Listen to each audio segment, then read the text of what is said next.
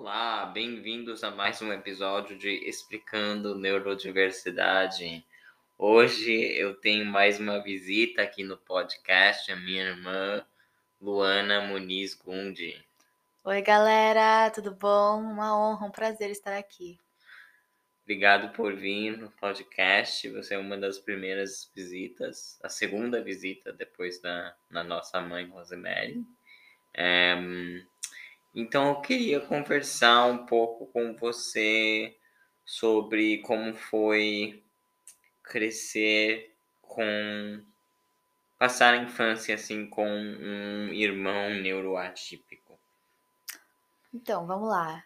Uh, paciência com a gente aqui, porque o português tá tá complicado. A gente tá morando nos Estados Unidos faz quase quase 10 anos, quase 9 anos, na verdade. Então, é, me perdoe porque também eu acho que é, a comunidade neurodivergente tem um vocabulário uh, que a gente está aprendendo agora em inglês, mas também tem que fazer um esforço de aprender em português.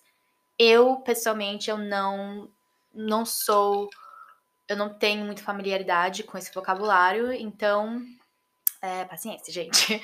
Mas, um, bom, tem alguma pergunta mais específica? Porque passar a infância com, com um irmão autista é, tem tanta, tem tanta então, coisa. É, quando foi, tipo, se você lembra um momento específico, assim, o primeiro momento que você se deu conta de que o seu irmão era diferente? Hum, então, eu e você, eu e meu irmão, a gente tem uma diferença de sete anos. Então, eu sou a irmã mais nova, eu acho que é normal, bem comum. A irmãzinha atazanar o irmão, né? É, causar intriga. Então, eu era meio pentelha. Então, eu fazia, né? O Dinho chorar, fazia o Dinho. É, passa, eu, eu passava dos limites que eu podia, porque, não sei, eu, eu gostava de provocar. E eu pensei, e assim, nada por mal, não é porque eu não amo Jim ou porque eu queria que ele. Nada, nada disso, eu acho que é coisa bem normal. Só que eu acho que eu fui percebendo quando a gente tinha. A gente estava morando na Paraíso, então a gente tinha mais de sete anos, eu tinha mais de sete anos. É, eu percebi que as, as reações para do, a reação das, das coisas que eu fazia, é, sei lá, eu tô tentando pensar de um, em um exemplo, não, não, não dividir minha as balas que eu comprava, pegar as coisas do, pegar as coisas do quarto dele, entrar no quarto sem bater, sabe? Coisas uhum. assim um, que eu tava ultrapassando os limites dele. Ele reagia de uma maneira muito forte. É, e aí eu acho que uma memória que eu lembro, eu não lembro exatamente o que tinha acontecido, não sei nem se foi eu que provoquei, mas foi um caso onde acho que você teve um meltdown, eu não sei como. Um, é, uma crise. Uma crise. Uhum. É, e você se trancou no banheiro uhum. e tava um desespero, né? Horrível ouvir uma pessoa chorar tão forte, sofrendo, assim, é, do outro lado da porta, assim. E aí eu acho que foi esse momento que eu pensei, bom, o Dinho. Não, eu não quero falar a palavra, ah, é mais sensível, mas bom, ele é então diferente. É mais sensível, tudo mais bem. Mais sensível, é, é diferente. Uhum. É, ele não tem a reação esperada ou normal para umas coisas que é, neurotípicos geralmente respondem diferente. Então acho que foi, acho esses primeiros momentos. Eu acho que eu sempre soube que você era diferente, uhum. mas eu assim caiu a ficha, assim, sabe? Tipo, eu acho que eu mudei a minha atitude é, nesse momento. Entendi. E também eu acho que talvez a gente possa falar também um pouco é, quando que a gente estudou numa escola muito. A gente estudou na Lourenço Castanho, uma, um colégio de patricinho, coxinha, bolsonarista. Desculpa, mas eu tenho muita raiva. É, uma escola Patricinha, onde que é? Na, na Consolação. Não é na Consolação, onde que é? Vila Nova na Vila Conceição. Nova Conceição. Pior ainda, né? É, falando aqui como se eu soubesse alguma coisa de geografia de São Paulo que eu não sei, né, gente? Mas enfim, não, a gente estudou nesse colégio. é, eu estudei desde o ensino fundamental até o ensino médio. O Dinho estudou no ensino médio É. bastante tempo e até você começou o Bem, isso no fundamental Colegial? também. um, do, foi do quarto ano do ensino fundamental até o primeiro ano do ensino médio. É, pois é. E a gente estudava na mesma escola, mas a gente tinha. Eram prédios diferentes, porque como eu tava no Uhum. ensino fundamental e ele era mais velho, então a gente não costumava estar no mesmo, no mesmo prédio. Eu tive uma experiência bem diferente do que a do Dinho. ahn, então. Eu. Você tinha Preciso bastante refletir. amigos, você Sim, é é- uma pessoa mais social. sou uma pessoa extrovertida, sou Uhum. geminiana. Não, tô brincando. Eu sou uma pessoa extrovertida e eu tive mais facilidade de fazer amigos também, eu Uhum. acho, de, por questão de ser mais nova, quando eu entrei no colégio. É, não sei, eu tive mais facilidade e eu não tive tantos problemas. Porém, é, a gente mudou de escola em 2010 porque teve esse incidente, um incidente mais grave, né, de várias coisinhas que tinham acontecido ao longo dos anos, é, de bullying, de um bullying pesado, um bullying extremo, um bullying feio, ah, de meninas. Eu, nossa, eu juro, eu queria saber o nome de todo mundo para expor vocês, suas raparigas aqui, porque não, desculpa. Obviamente isso me deixa bem, bem, é, com bastante Eu raiva. vou colocar como episódio explícito. Porque imagina, as pessoas mudam e tal, mas assim, é, foi um espaço onde a diferença não era aceitada, não só não aceitada, não tolerada, como debochada e sabe, era, sei lá, puro, pura maldade. E eu não quero contar a sua história pra você, mas aconteceu um incidente foda. Licença, desculpa, gente. Não, pode falar, É. agora tá explícito mesmo. e em que é, um grupo de meninas brincou com o Dinho, né? Porque isso, isso normal é, de, de é, como fala, Ahn, pessoas tipo fazendo, brincando joguinho, fazendo joguinho É, de uhum. é, de romance, de, de, de Ah, namoro. coloca essa Coloca- coisa no cabelo e vamos descer no recreio. É, tipo, É. sabia que ele que ele que ele era que ele, peraí. eu era diferente Sim. e que eu precisava, que eu Eu acho que elas tinha- sabiam que como mulheres elas tinham Elas um- tinham uma, uma sedução, olha, assim, uma influência uma influência. mais forte nele, sendo um adolescente passando pela puberdade, menino, um menino mais solitário. Então, elas. Por isso que eu acho que é tão malvado. Elas tiraram proveito disso pra. Licença, debochar do, do Uhum. autismo do Dinho. Sim, sim. Então, teve um dia em que elas quase colocaram, botaram a camisa dele. Ai, meu Deus. Teve um dia que elas quase queimaram a camisa dele. Uhum. É, ele estava usando essa camisa. Sim. E elas quase queimaram. Meu, isso aí é. Isso aí é. de- deveria ser ilegal. É, e essa escola, sabe, de. ah, de bandidinho elite, é, não fez nada, escolheu não fazer nada a respeito. Minha mãe foi conversar com a escola, não deveria nem. Assim, a escola deveria ter intervido, deveria ter é, expulsado essas meninas. Mas quem teve que sair da escola, na verdade, foi o Dinho, o que é completamente injusto. É, elas fizeram um ambiente hostil, um, um ambiente é, perigro, peri, perigo, meu Deus, perigo, perigoso, perigoso, peri, tá certo? Perigoso, Perigoso. perigoso, perigoso. Gente, eu falei que tá difícil, perigoso. Pudinho. E ele que teve que sair.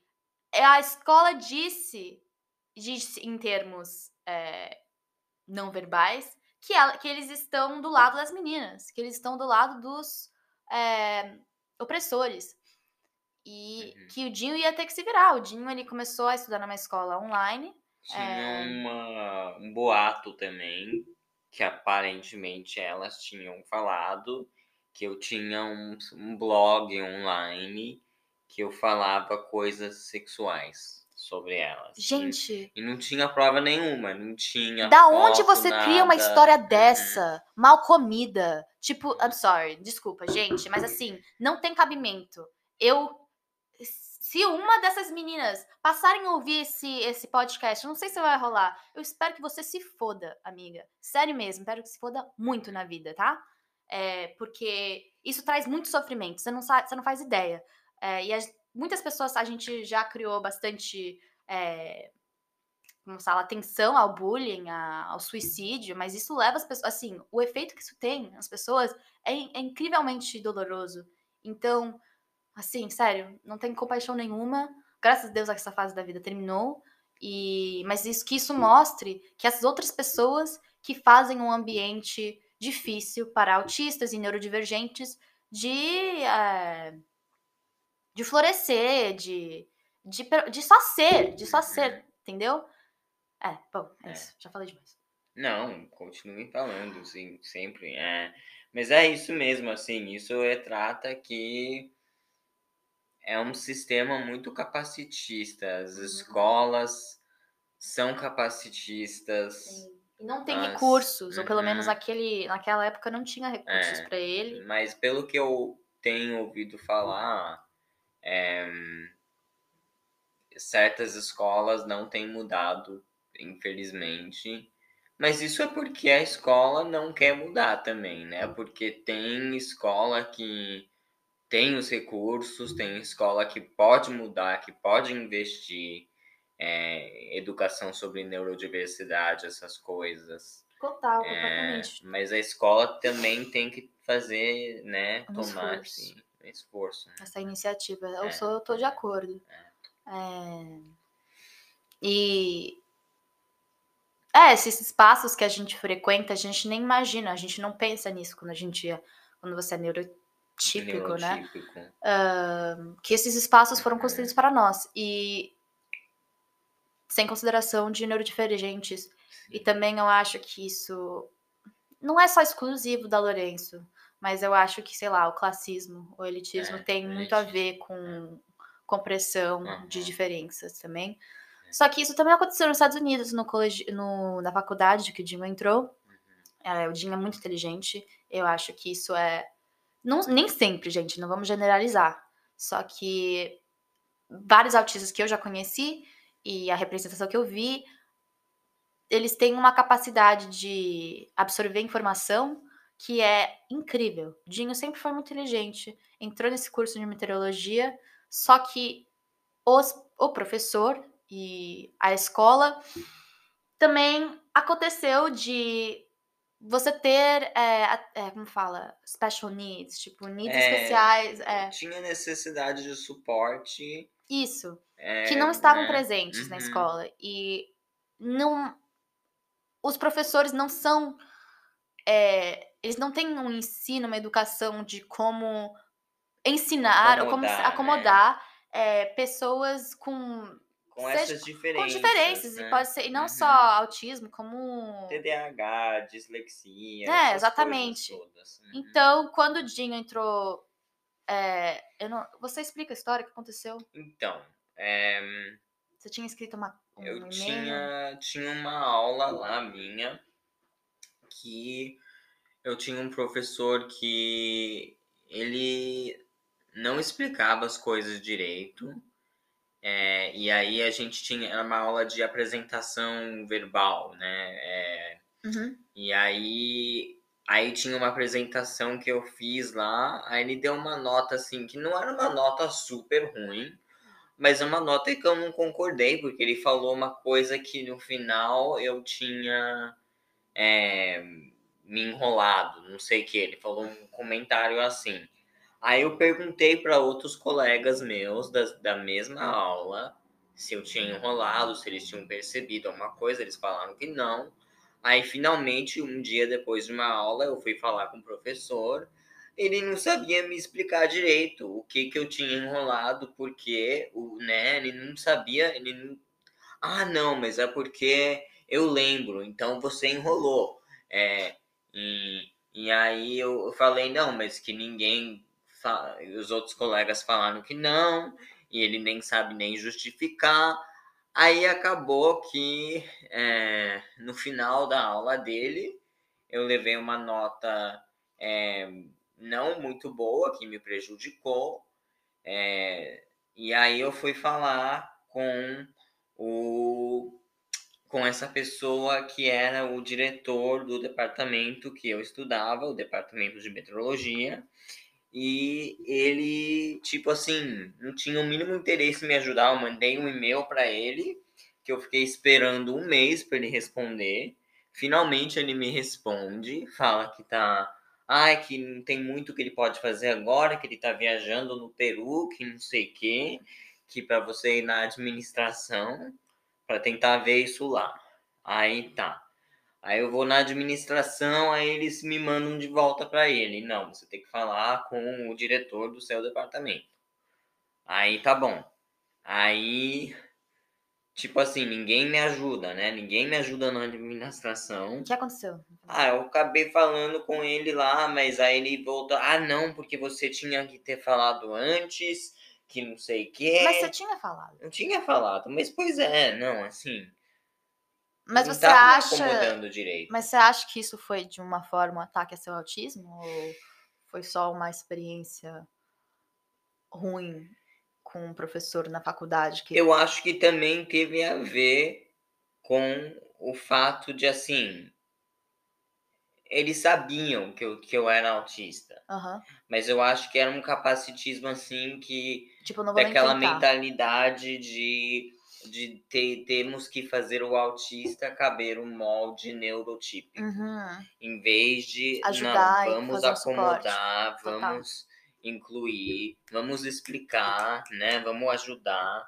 Porque não tinham o mínimo interesse de, de me ajudar. Aquele professor não foi justo. E eles não eles estavam defendendo esse professor injusto aí, não queria nem fazer uma mediação, é, nem me ajudar, nem nada, nenhuma explicação. O que, que foi que eu enrolei, que ele nem sabe falar o que, que é, que isso está afetando a nota. Ele nem sabe falar o que, que é.